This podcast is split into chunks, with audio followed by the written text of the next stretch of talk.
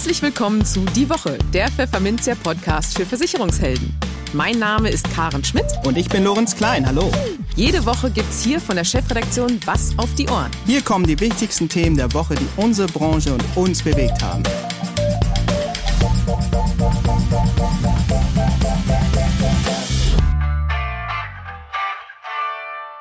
Moin aus Hamburg und herzlich willkommen zu Folge 72 unseres Podcasts. Heute ist Freitag, der 21. Januar 2022. Wir sind zurück aus der Winterpause und wir freuen uns sehr, mit Ihnen zusammen ins neue Jahr zu starten.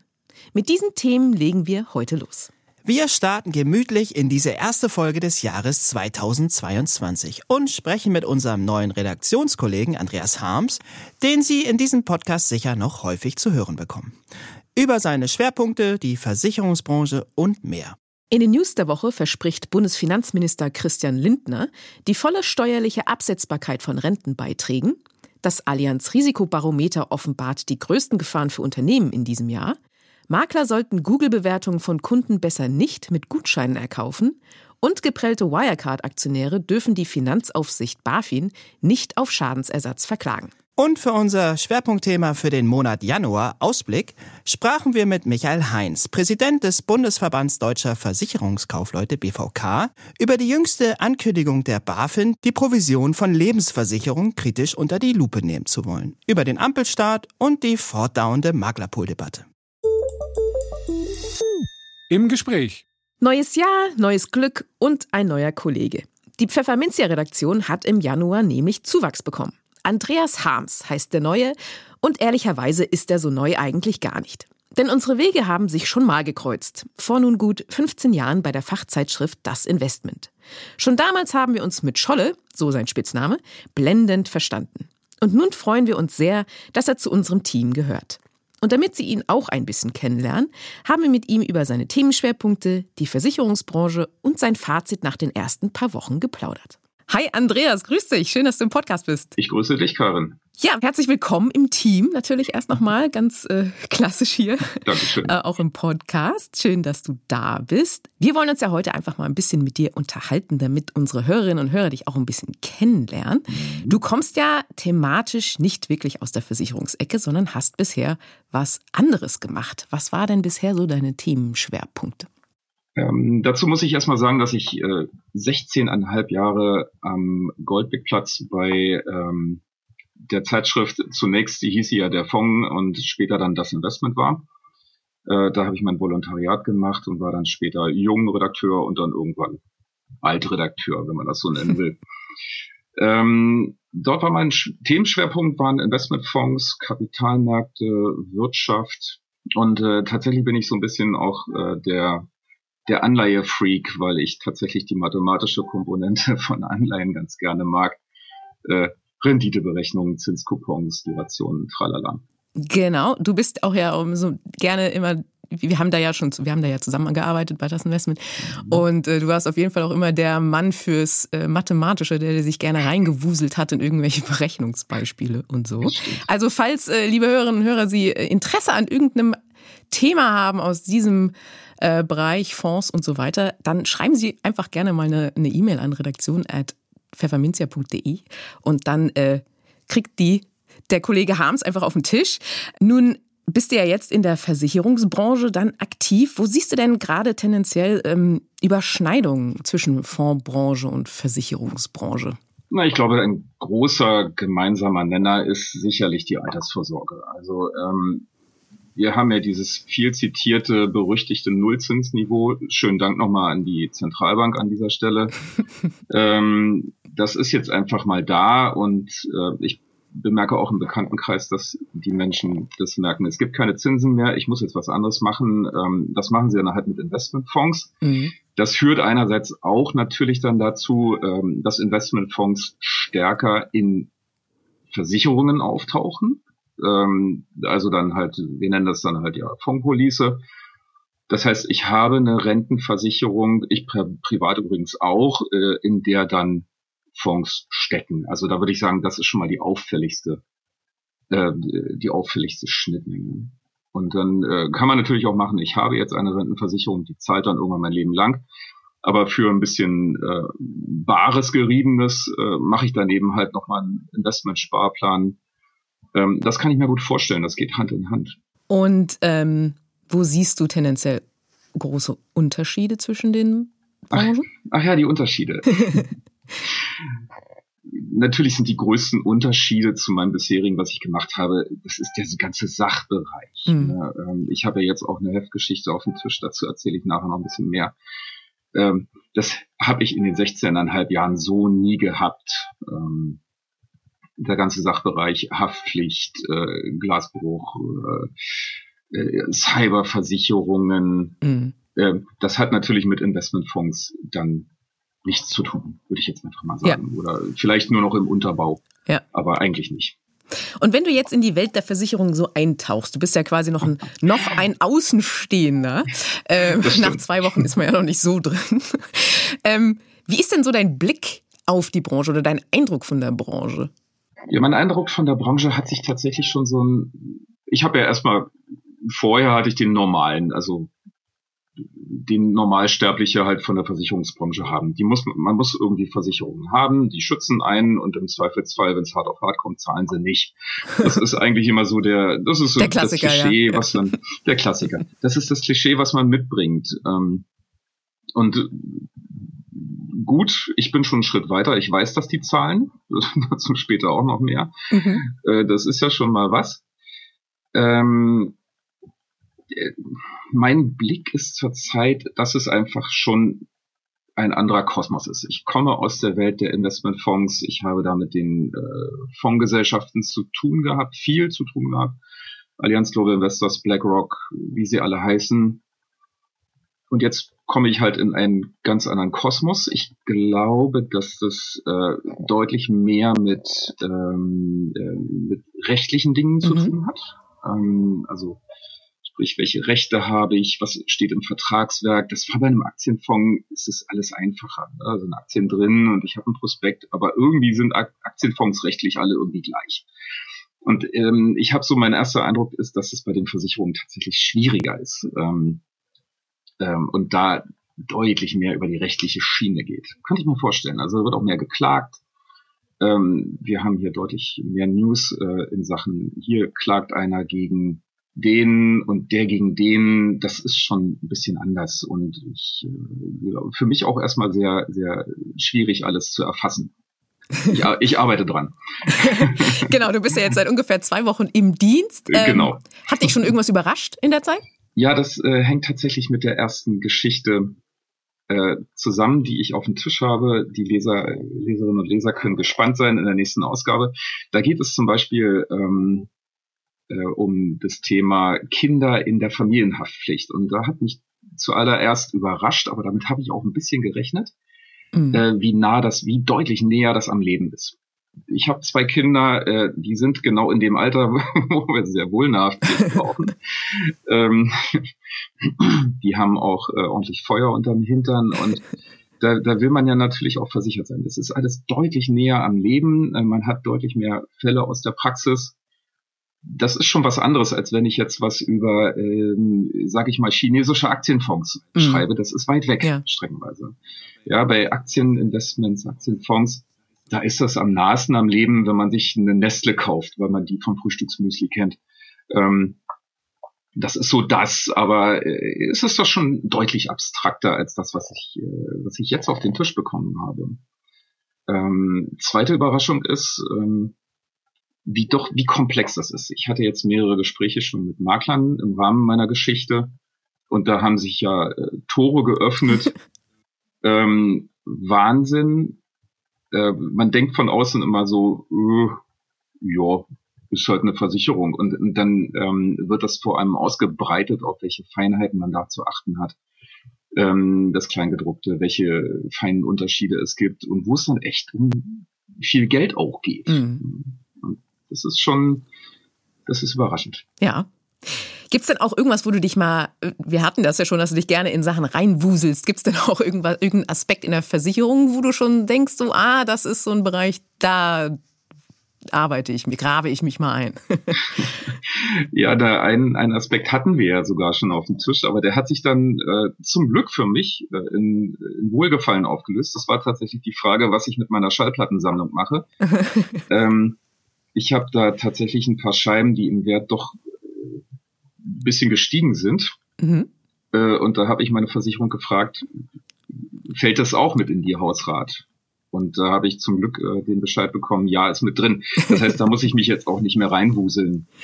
Ähm, was brennt mir unter den Nägeln? Ähm, erstmal eigentlich tatsächlich erstmal nichts. Ich bin wirklich gespannt, was auf mich zukommt. Das muss ich mal so mhm. sagen. Ja.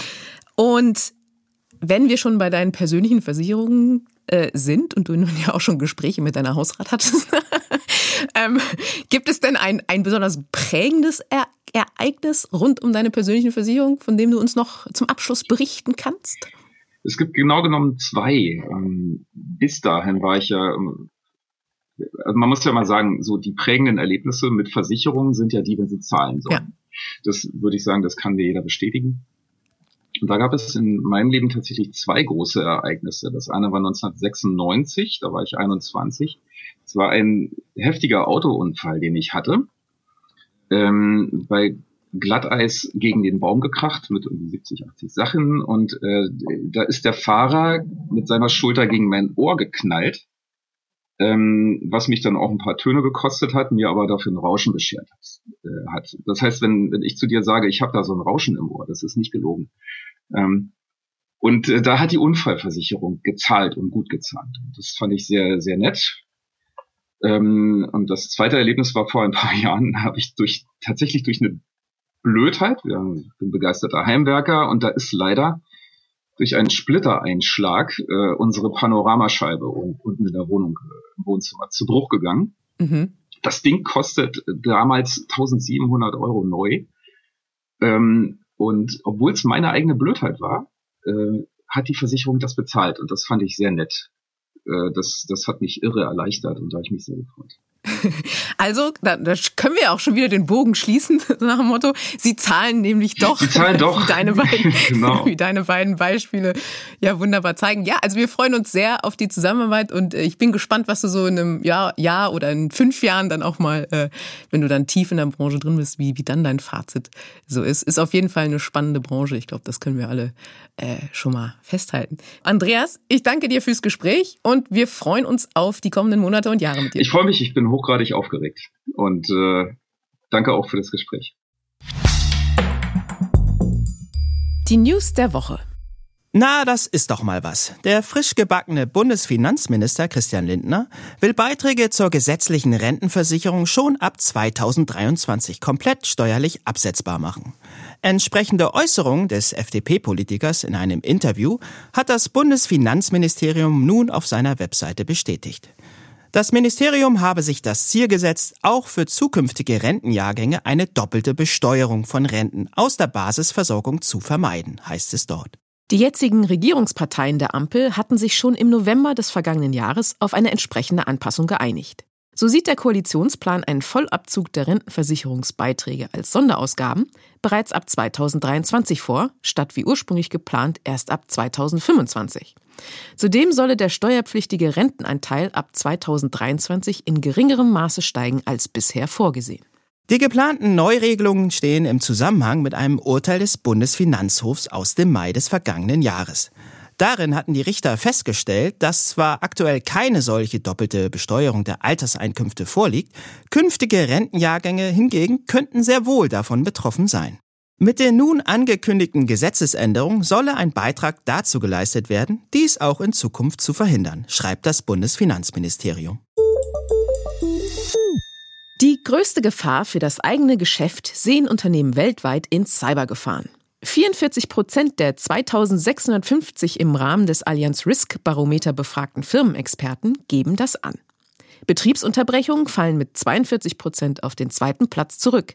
Naturkatastrophen rücken dagegen mit 25 Prozent von Platz 6 auf Platz 3 vor. In Deutschland dagegen ist die Angst vor Betriebsunterbrechungen stärker ausgeprägt. Nichts anderes fürchten Unternehmen hierzulande mit 55 Prozent der Nennungen mehr. Auf Platz 2 folgen dann die Cybervorfälle mit 50 Prozent und auf Platz 3 die Naturkatastrophen mit 30 Prozent. Neu in den Top 10 ist das Risiko eines Produktrückrufes oder Serienfehlers. Die Sorge vor der Covid-19 oder einer anderen Pandemie treibt deutsche Unternehmen dagegen deutlich weniger um als noch 2021. Dass Cybervorfälle in diesem Jahr so hoch in der Risikoanalyse stehen, liegt daran, dass die Zahl der Ransomware-Angriffe deutlich zugenommen hat. 57 Prozent der Befragten sehen sie als größte Cyberbedrohung an. Die jüngsten Angriffe zeigten laut Risikobarometer besorgniserregende Trends, wie sogenannte doppelte Erpressungstaktiken, bei denen die Verschlüsselung von Systemen mit Datendiebstahl kombiniert wird. Cyberangriffe sind auch die am meisten gefürchtete Ursache für Betriebsunterbrechung. Naturkatastrophen und Pandemien sind nach Ansicht der Befragten die beiden anderen wichtigen Auslöser dafür. Beim Thema Klimawandel fürchten die Befragten des Allianz Risikobarometers an erster Stelle klimawandelbedingte Wetterereignisse, die Schäden am Unternehmenseigentum verursachen, gefolgt von den Auswirkungen auf den Betrieb und die Lieferketten. Sie machen sich aber auch Sorgen über die klimafreundliche Neuausrichtung ihrer Unternehmen, die Erfüllung komplexer Vorschriften und Berichtsanforderungen und die Vermeidung potenzieller Klagerisiken, weil sie keine angemessenen Maßnahmen zur Bekämpfung des Klimawandels ergriffen haben. Der Druck auf die Unternehmen, etwas gegen den Klimawandel zu unternehmen, hat im vergangenen Jahr deutlich zugenommen, stellt auch Line Hestwig, Nachhaltigkeitschefin der Allianz SE, fest. Es gibt einen klaren Trend für Unternehmen, die Treibhausgasemissionen im Betrieb zu reduzieren oder Geschäftsmöglichkeiten für klimafreundliche Technologien und nachhaltige Produkte zu erkunden. So ihr Fazit. Auf der Suche nach einer Dienstleistung spielen Online-Bewertungen für viele Verbraucher eine wichtige Rolle. Kein Wunder, dass sich Anbieter möglichst viele positive Bewertungen wünschen. Und Versicherungsmaklerinnen und Makler bilden da keine Ausnahme. Eine Vermittler-Website, die etwas darstellen möchte, rückt ihre 4,99 Sterne von fünf möglichen, wir überspitzen mal ein wenig, überaus gerne ins Auge des Betrachters. Doch Vorsicht! Auch wenn viele Maklerinnen und Makler nicht im Traum darauf kämen, weisen wir an dieser Stelle auf ein aktuelles Urteil hin. Demnach ist es Anbietern verboten, sich Meinungen zu erkaufen, auch nicht mit Gutschein. Was ist geschehen? Ein Unternehmen aus der Baubranche, wir nennen es Firma X, bittet Kunden aktiv darum, eine Bewertung auf Google zu schreiben. Als Belohnung bietet Firma X Amazon-Gutscheine im Wert von 50 Euro oder wahlweise verschiedene Baumärkte an. Der genaue E-Mail-Text lautet wie folgt. Google wird von den meisten Menschen auf der Suche nach einem vertrauensvollen Partner für den Hausbau genutzt. Dort möchten wir uns gern so präsentieren und repräsentiert wissen, wie es der Realität entspricht. Und die zeigt, dass der weit überwiegende Teil unserer Bauherren wirklich zufrieden ist mit unserer Leistung und dem neuen Zuhause. Bitte schreiben auch Sie eine Bewertung, Ihre faire und ehrliche Meinung bei Google über uns und unsere Beratungsbüros. Und weiter? Für Ihren Aufwand belohnen wir Sie mit einem Gutschein in Höhe von 50 Euro. Bewerten Sie jetzt Ihren X-Standort. Damit wir den Gutschein korrekt zuordnen und versenden können, senden Sie bitte eine E-Mail mit Ihrer Adresse, Ihrem Google-Namen und einem Screenshot Ihrer abgegebenen Google-Bewertung an. Wir freuen uns auf Ihr Engagement. Ihr X-Team. Nun, die Wettbewerbszentrale ist mit diesem Aufruf alles andere als einverstanden. Es kommt zum Rechtsstreit. Und die Richter des Landgerichts Hildesheim geben der Zentrale schließlich Recht. Die E-Mail, mit der Kunden um Abgabe einer Bewertung gebeten würden, sei geeignet, irre zu führen, heißt es. Denn sie ziele letztendlich darauf ab, die angeschriebenen Kunden zur Abgabe einer Empfehlung bei Google zu veranlassen. Zwar habe das Bauunternehmen ausgeführt, eine faire und ehrliche Bewertung hören zu wollen, um aber den Gutschein zu erhalten, sei es erforderlich, einen Screenshot der abgegebenen Bewertung zu übersenden. Die ausgelobte Belohnung könne daher dazu führen, dass die Kunden eher positive als negative Bewertung abgäben um sicher in den Genuss des Gutscheins zu kommen, so die Richter.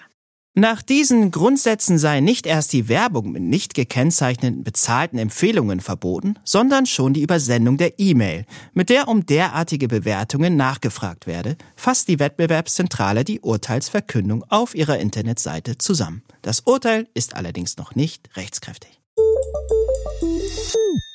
Mit der Finanzaufsicht BaFin haben sich die Versicherungsvermittler und deren Interessenverbände hierzulande auch schon mal besser verstanden. Nicht etwa, weil die BaFin an der Arbeit der Vermittlerschaft viel herumzukritteln hätte, denn das darf sie von Amts wegen gar nicht.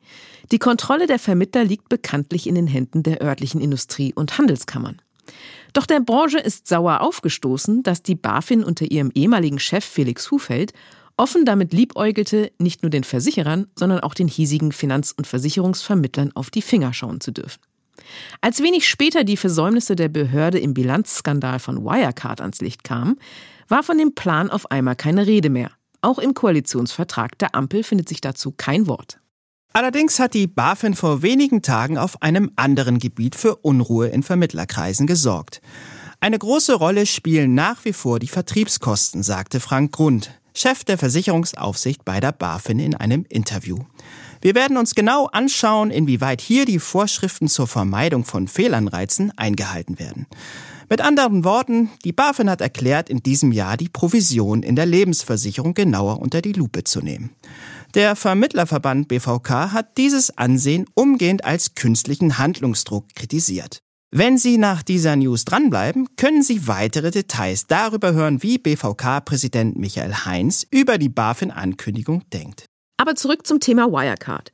Das Landgericht Frankfurt am Main hat jetzt geurteilt, dass geprellten Aktionären des insolventen Zahlungsdienstleisters kein Schadensersatzanspruch gegenüber der BaFin zusteht. Die BaFin nehme ihre Aufgaben und Befugnisse ausschließlich im öffentlichen Interesse wahr, nicht aber im Interesse einzelner Anleger, heißt es zur Begründung in einer Pressemitteilung. Eine etwaige Verletzung von Amtspflichten der BaFin kann deswegen nicht zu einer Ersatzpflicht gegenüber einem geschädigten Anleger führen. Es besteht kein sogenannter Drittschutz, erklärte der Vorsitzende des Landgerichts. Na, immerhin bleibt enttäuschten Anlegern noch die Chance, in Berufung zu gehen. Das Schwerpunktthema. Schon mächtig viel los im neuen Jahr. Diesen Eindruck gewinnt man jedenfalls, wenn man dieser Tage den Pressebereich des Bundesverbands Deutscher Versicherungskaufleute BVK aufruft. Bereits vier Mitteilungen hat der BVK bis zum 14. Januar an Journalisten verschickt. Eine davon ist mit einer Frage tituliert. Fehlanreize im Versicherungsvertrieb. Was es damit auf sich hat und welche anderen Themen den BVK-Präsidenten Michael Heinz im neuen Jahr umtreiben, erfahren Sie im nun folgenden Gespräch zu unserem Januar-Schwerpunkt Ausblick. Und wie immer ist Heinz mit offenem Visier bei der Sache. Jetzt geht's los. Hallo Herr Heinz, schöne Grüße aus Hamburg nach Siegen und herzlich willkommen im Podcast. Ja, guten Morgen zurück aus dem schönen Siegerland. Äh, nach Hamburg. Ich bin letzte Woche noch in Hamburg gewesen. Freue mich, dass wir hier sprechen. Hätte ich das gewusst, hätten wir uns vielleicht in Hamburg getroffen. Ja, Wunderbar. Jetzt versuchen wir es beim so. nächsten Mal. Ja, ja gerne. ja, lieber Heinz, äh, der Pfefferminzia Podcast ist zurück aus der Weihnachtspause und ich freue mich sehr, dass ich mit Ihnen heute am 17. Januar 2022 das erste Interview im noch jungen Jahr führen darf. Ja, und da wir hier aus Hamburg, Sie haben es schon erwähnt, äh, senden, möchte ich an dieser Stelle einfach mal einen Spruch von Udo Lindenberg hineinwerfen. Das knallt ja gut los. Begrüßt er gerne mal sein Publikum und womöglich haben Sie ja Ähnliches gedacht, als ihn und auch uns zu Jahresbeginn die Nachricht erreichte, dass die Finanzaufsichtsbehörde BaFin plane, die Provision für Lebensversicherungen künftig genauer überprüfen zu wollen. Bei Ihrem Verband, dem BVK, stieß das auf wenig Verständnis erwartungsgemäß. Hier werde bloß ein künstlicher Handlungsdruck aufgebaut, kritisierten Sie am 7. Januar in einer Mitteilung. Ja, was meinen Sie damit, lieber Herr Heinz, ganz konkret? Das ist natürlich ein ganz, ganz spannendes Thema, was wir da direkt zu Beginn unseres äh, Telefonats haben. Was mich, was mich an diesen Aussagen äh, von Dr. Grund oder von wem auch immer, auch in der Politik in der letzten Legislatur äh, von, von Dr. Cookies und so weiter, permanent stört, ist, Herr Klein, diese undifferenzierte Vorgehensweise ähm, alle Landwirte sind böse. Ja, aber das sind doch auch 2000 Biolandwirte, die doch nur Gutes tun. Nee, nee, ist egal. Alle Landwirte sind böse und haben mit Pestiziden zu tun. Ja, dann fahren die natürlich alle mit dem Traktor nach Berlin und sagen, hier sind aber 2000 gute Biobauern, wir wollen aber bitte differenziert betrachtet werden. Und so ist das genauso in unserer Branche. Wenn ich herkomme und sage, im BVK sind über verschiedene Mitgliedschaftsmodelle 40.000 Vermittler zu 80 Prozent sogenannte Exklusivvermittler, der Rest ist Makler, ein paar Mehrfachagenten. Was wir nicht haben, sind genau die, die die Politik offensichtlich differenziert nicht wahrnimmt und unter Politik meine ich auch BaFin. Strukturvertriebe. Möglicherweise fehlgeleitete Dienstleister. Wir haben eben im Vorgespräch schon das, das ein oder andere anklingen lassen.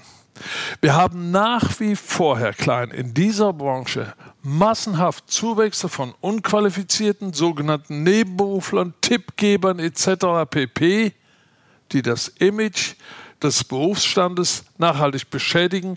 Und da spielt das Vergütungssystem eine wesentliche Rolle. Die damit verbundenen mehrstufigen Anreiz- und Vergütungssysteme, die sind kritisch zu betrachten, nicht der Berufsstand des ehrbaren Kaufmanns als solcher. Und das ist das, was mich naturgemäß ärgert und warum ich gesagt habe, da müssen wir gleich eine entsprechende Presseerklärung abgeben. Okay, wir bleiben bei der Politik und zwar würde ich jetzt aber ganz gerne mal ein bisschen näher beleuchten mit Ihnen gemeinsam, welche Themen außer dieses Thema vielleicht Sie und Ihre Kolleginnen und Kollegen aus dem BVK im neuen Jahr, im Jahr 2022 in ganz besonderer Weise herausfordern werden und auch was Sie speziell von der Politik einfordern werden, sowohl mit Blick nach Berlin als auch nach Brüssel, wo ja immer mehr auch entschieden wird. Was können wir da erwarten, also wir und auch Ihre Mitglieder? Bleiben wir erstmal Berlin, wobei ich fast hier in Siegen, glaube ich, näher geografisch an Brüssel bin, mit 400 mhm. Kilometern, 300, 400 Kilometern, als an Berlin mit knapp 600. Bleiben wir trotzdem mal in Berlin. Ich sage Ihnen das klar und deutlich.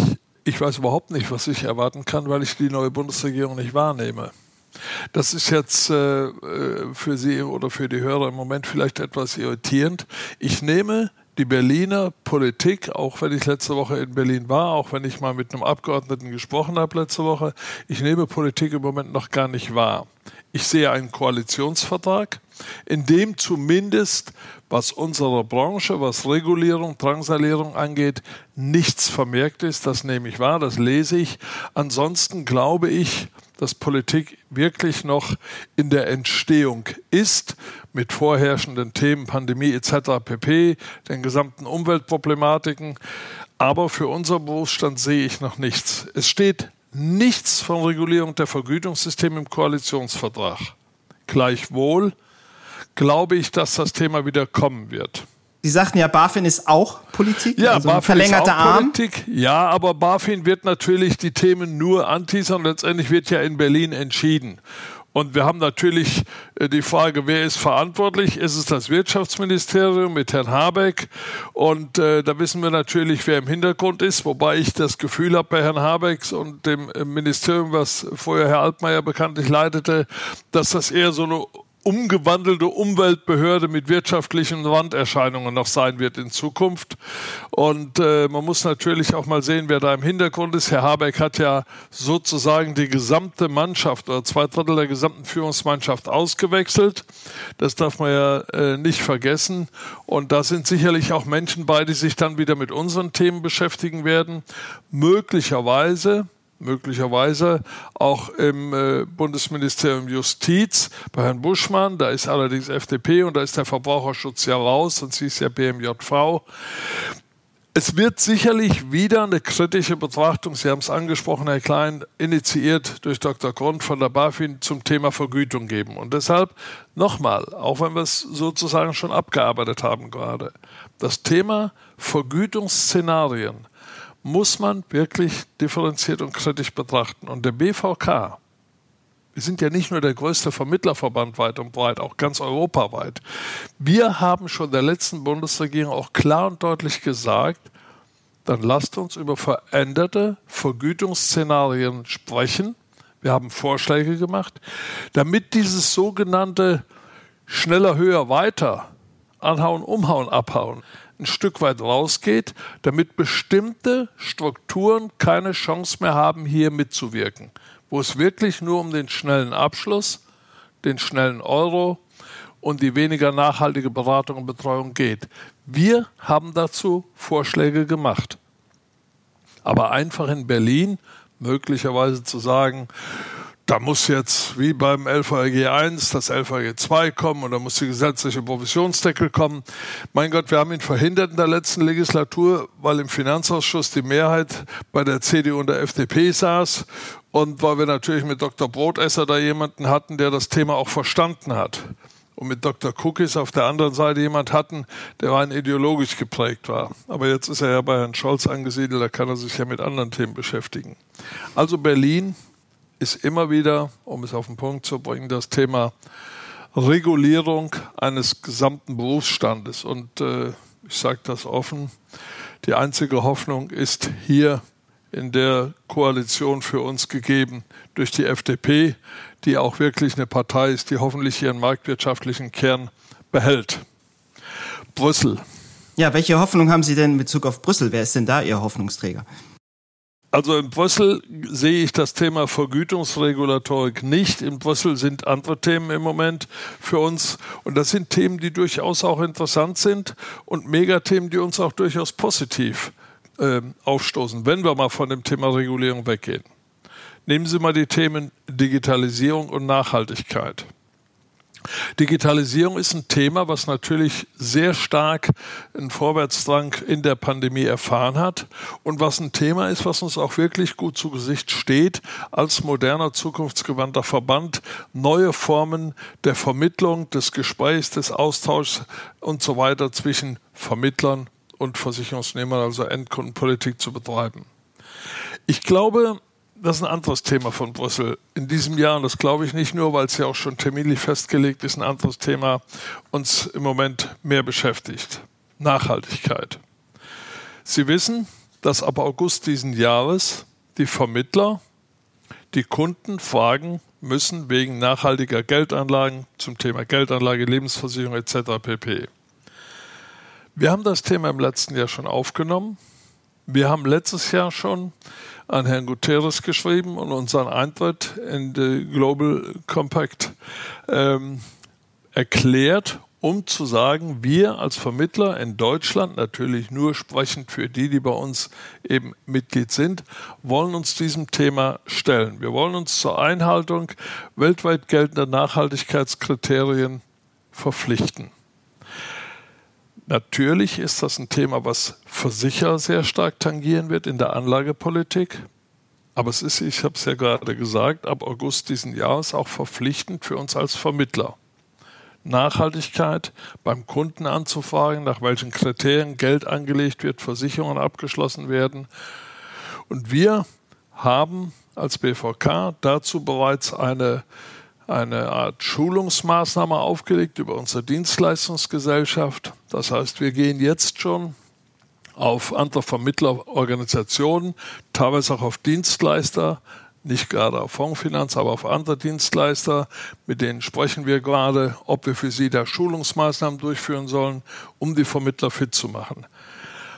Natürlich könnte man sagen, schon wieder neues Thema, muss das denn schon wieder sein? Aber ich sage mal so, Frau von der Leyen und der Green Deal hat natürlich auch Auswirkungen auf viele Branchen, dadurch auch auf uns. Und deshalb gehen wir dieses Thema positiv an, weil es auch ein positives Thema ist, weil es auch ein vernünftiges Thema ist. Und da sind wir eben gut aufgestellt. Und ich denke, wenn wir äh, rechtzeitig unsere Hausaufgaben hier machen. Und da sind wir eben bei und sind schon im letzten Jahr dabei gewesen, sonst hätten wir Herrn Guterres nicht angeschrieben und unsere Mitgliedschaft angemeldet beim Global Compact. Dann äh, können wir mit dem Thema auch mal was Positives bewirken, was nicht immer nur mit diesen Negativthemen zu tun hat. Wie positiv achten Sie denn das ganze Thema Marktkonsolidierung? Ähm, da gibt es ja einige Schlagzeilen zur Übernahme der Fondsfinanz beispielsweise. Sie haben eine Studie gemacht zusammen mit Herrn Professor Binken, in der auch ja durchaus die Gefahr gesehen wird, dass ähm, Makler sich vom Pool in gewisser Weise vereinnahmt fühlen und vielleicht da nicht ganz so unabhängig agieren, wie sie es müssten. Das ist ein Thema, was ja nicht nur der BVK sieht, sondern, und das ist erstaunlich, was auch Versicherer sehen. Wir drehen das zwar zurück in aller Kürze. Vor Jahren haben die Versicherer gesagt, wir müssen Kostenminimierung betreiben. Wir können nicht mehr für jeden Wald- und Wiesenmakler Cottagevereinbarungen Hülle und Fülle erstellen und freuen uns, dass es da offensichtlich einen entstehenden Markt von Dienstleistern gibt, die dort die Dinge bündeln. Schön. Haben wir erstmal gesagt, alles gut. Irgendwann sind Versicherer auch zu mir gekommen. Gerade die mittelständischen Versicherer VHV, Alter Leipziger, Volksverbund, Stuttgarter und, und, und, haben gesagt, weißt du was, da entsteht ja eine Macht, der wir gar nicht mehr Herr werden. Wir geben ja gar keine Cottage-Zusagen mehr raus, sondern alles läuft nur noch über die, was weiß ich, wie die alle heißen, von Appella über FEMA, von Fondsfinanz über Blau Direkt und wie auch immer. Wollen uns ja nicht auf einen fokussieren. Okay.